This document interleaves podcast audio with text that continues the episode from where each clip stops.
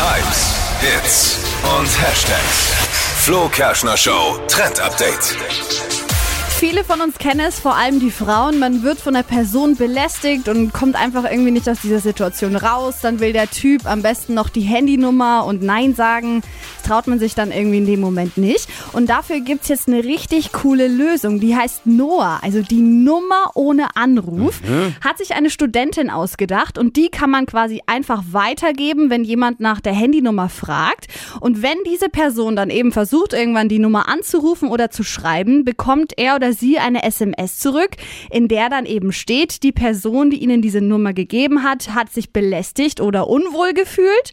Und zusätzlich dann auch noch so ein Link zu einer Webseite, auf der man halt dann sehen kann, wie man sich eben verhalten sollte, um Personen nicht zu belästigen und was es halt auch für Anzeichen gibt, ähm, die eben zeigen, dass die Person sich vielleicht gerade belästigt fühlt. Finde ich richtig gut. Versteht's der andere dann auch richtig? Ja, die Nummer, also Noah, findet ihr auf flokerschnershow.de.